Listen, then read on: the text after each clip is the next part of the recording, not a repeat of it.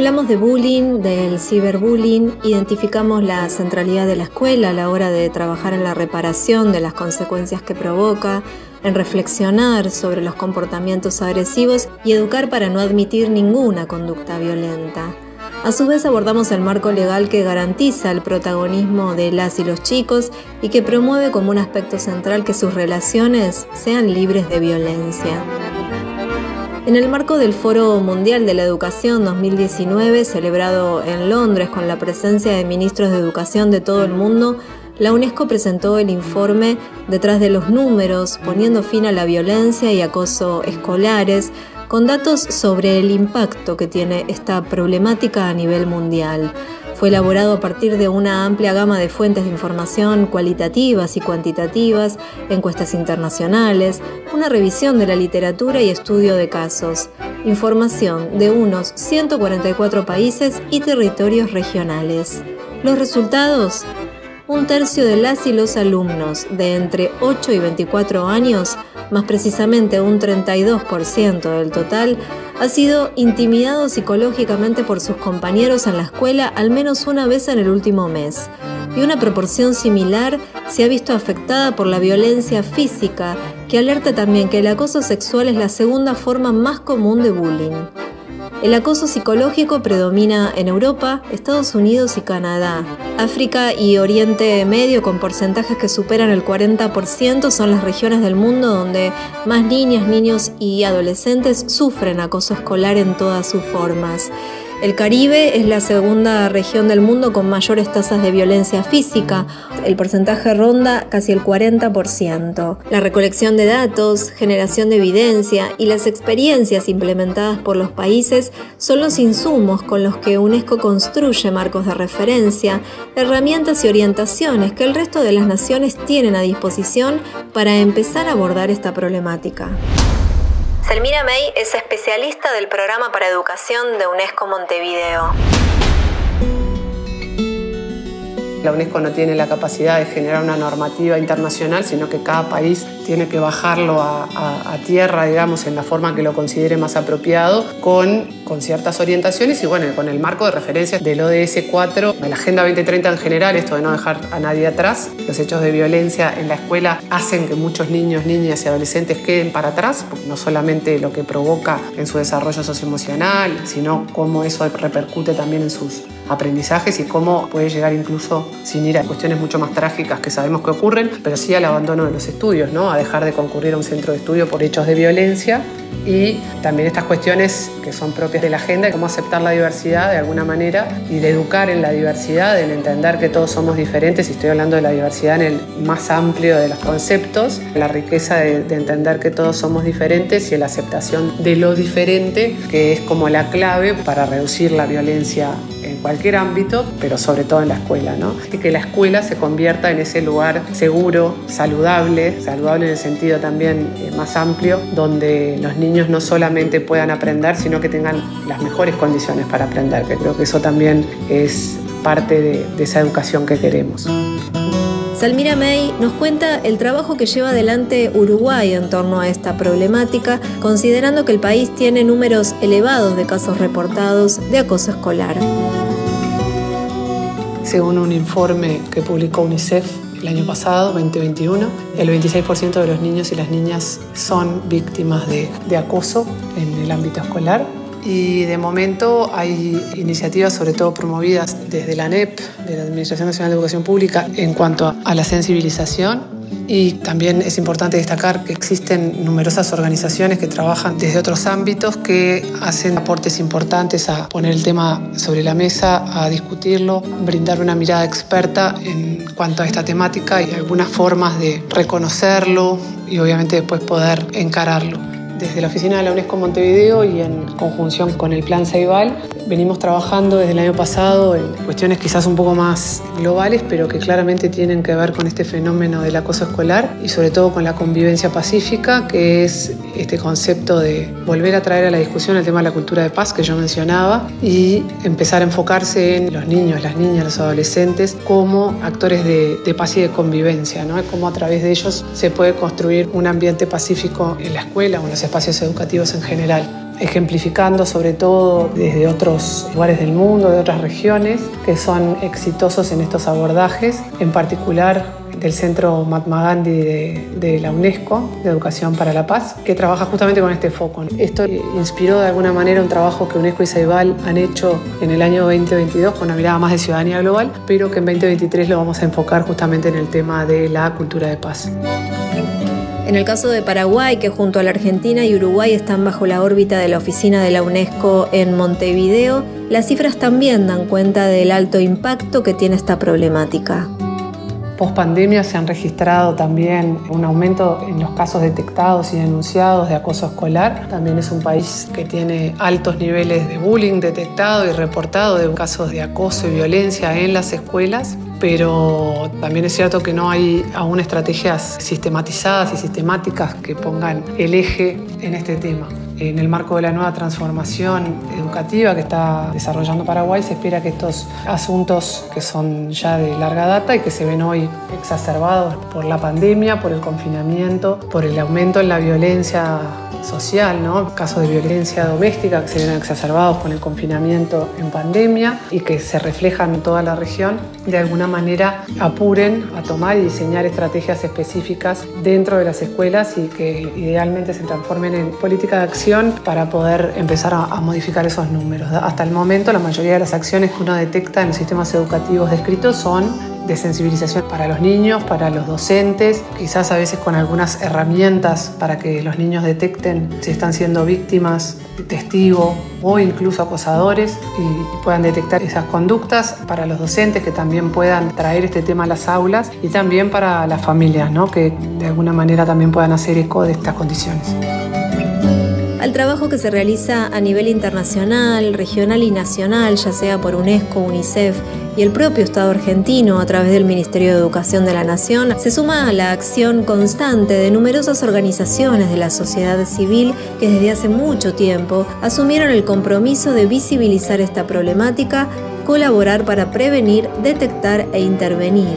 Conversamos con la licenciada María Sisman, fundadora y directora de Libres de Bullying, que se formó en el año 2006 como equipo de trabajo multidisciplinario y en 2014 se estableció además como asociación civil. Luis Belenda, presidente en Counselors Sin Fronteras, coordinador de la campaña Chau Bullying Argentina que fue recientemente lanzada. La campaña Chau Bullying es una iniciativa conjunta de la Asociación Civil Counselors Sin Fronteras, el Rotary Club de Balvanera y la compañía teatral Acuarela. Juntos hemos reflexionado sobre la necesidad de implementar una campaña que sume a la concientización y a la erradicación del bullying, colaborando con el trabajo que se realizan en las escuelas, en las universidades, en los clubes deportivos y barriales, en los espacios destinados al fomento de la actividad infantil y juvenil. Es verdad que los estados, no solamente en Argentina, sino en todo el mundo, están sumamente preocupados por esta ola creciente de de bullying y de ciberbullying presente en las escuelas y en las redes sociales y cada estado decide tomar medidas, y desarrollar protocolos, formas de prevención y todo esto digamos, implica recursos humanos y también recursos económicos y también recursos edilicios y también tiempo. Eh, muchas veces esto no, las escuelas no tienen esta capacidad para poder hacerlo y muchas veces los estados no pueden dar tampoco una respuesta adecuada. Por eso pensamos esta campaña como un soporte no desde el Estado, sino desde la fuerza que tienen las organizaciones de la sociedad civil. Poder realizar una intervención en las escuelas y que esto sirva como disparador del tema para poder después trabajarlo y abordarlo desde diferentes áreas programáticas que tiene la institución educativa. La campaña propone intervenciones en las escuelas a partir de la realización de dos obras teatrales, una para nivel primario y otra para nivel secundario. La primera es una obra de aproximadamente 20 minutos, se llama ¿Dónde estás? para chicos de secundaria de más de 12 años. Es una obra de fuerte impacto. Y la otra es una obra para chicos de primaria que se llama Azul. Las dos proponen vincularse con esta experiencia de la violencia intra e interpersonal, porque no olvidemos que el bullying es un tipo de violencia, vincularse a ella no desde la comprensión, no se trata solamente de hablar de bullying, sino de poder vincularse desde la experiencia de la emoción y el sentimiento. justamente después de las obras teatrales se hace un abordaje desde la arte terapia que tiene que ver con esto de poder expresar lo que sentimos, lo que somos a través del arte y poder hablar de ello. Y se hace bueno, con un equipo interdisciplinario de profesionales donde hay psicólogos, docentes, counselors, especialistas en bullying y en discapacidad. Entonces, la convocatoria es a abrir el corazón, a concientizar, a abrir la cabeza, a dejar de lado el prejuicio, la estupidez y a poder escuchar desde otro lugar a quien me está hablando. Buscamos generar un cambio a partir de una concientización profunda. Por eso optamos por el arte, porque el arte nos pone en contacto con lo más genuino nuestro.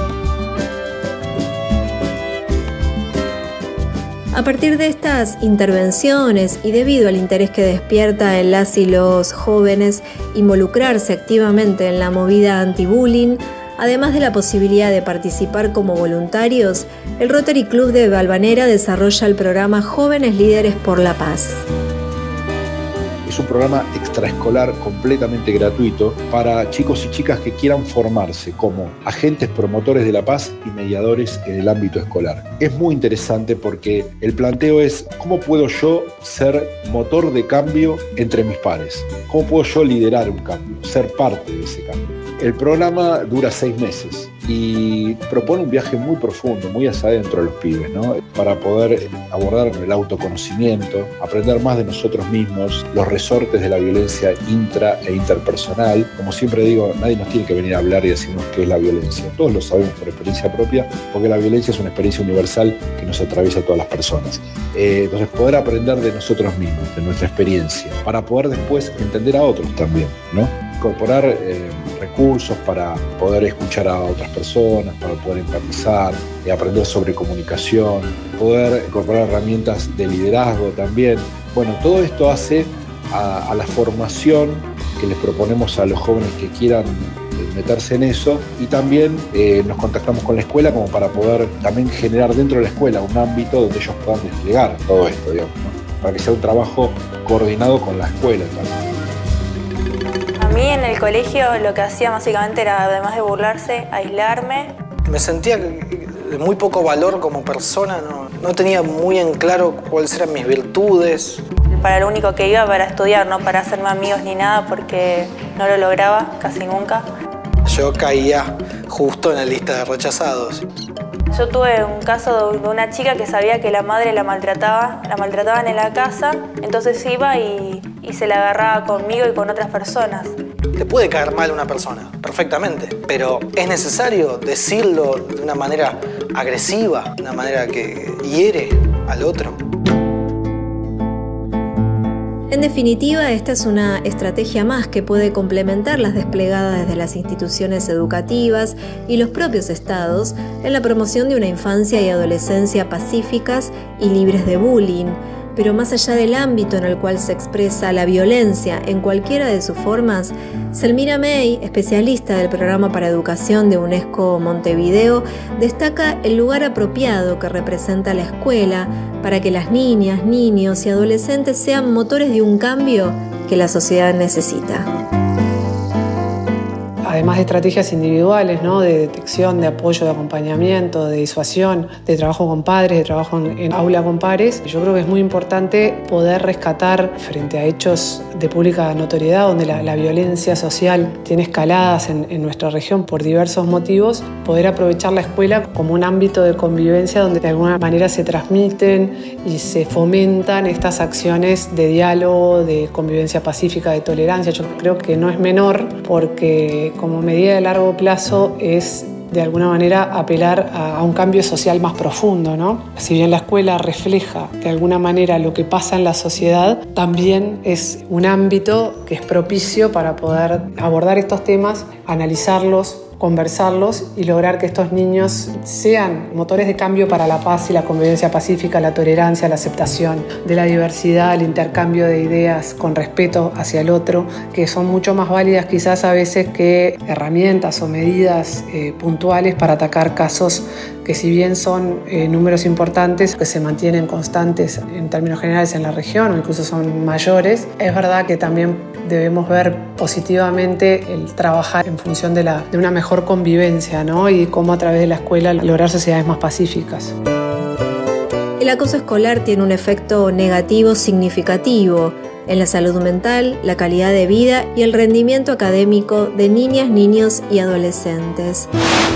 Ningún país puede alcanzar una educación de calidad, integradora y equitativa si sus alumnas y alumnos son víctimas de cualquier modalidad de discriminación o experimentan violencia.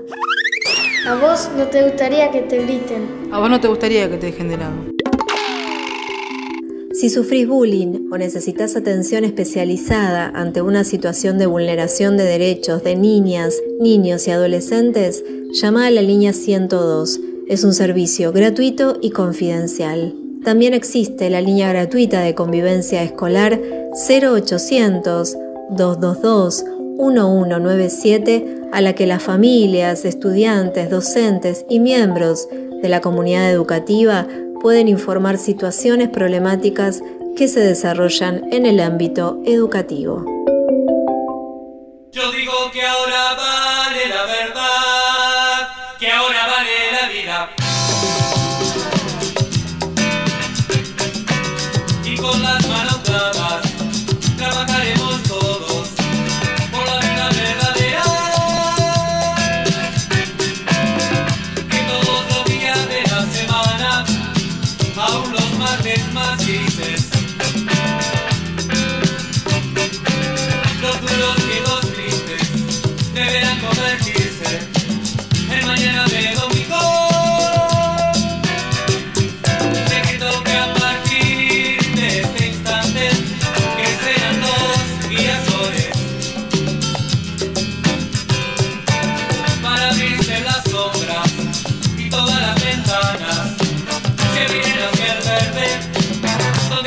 la esperanza.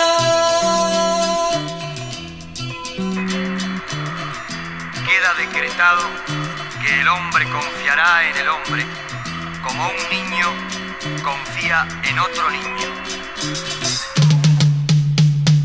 Decreto que el hombre ya podrá confiar, podrá confiar en el hombre.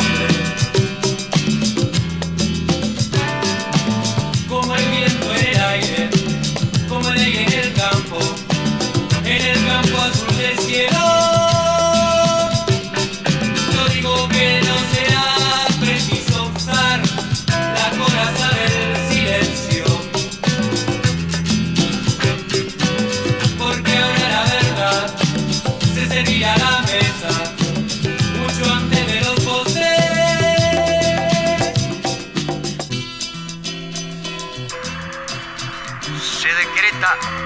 Que nada será obligatorio ni prohibido. Todo será permitido, incluso jugar con los rinocerontes y caminar por las tardes con una inmensa begonia azul en el ojal. Solo una cosa será prohibida, amar sin amor. Decreto el reino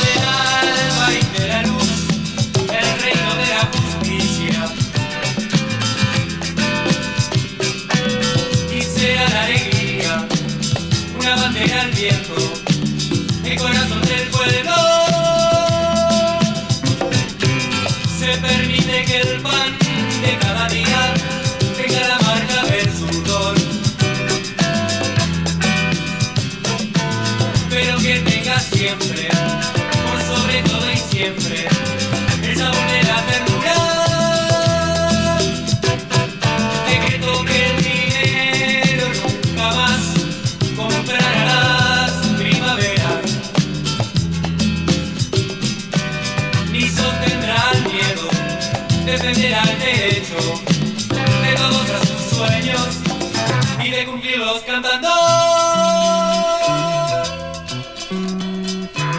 Queda prohibido el uso de la palabra libertad, que será suprimida de los diccionarios y del pantano engañoso de las bocas.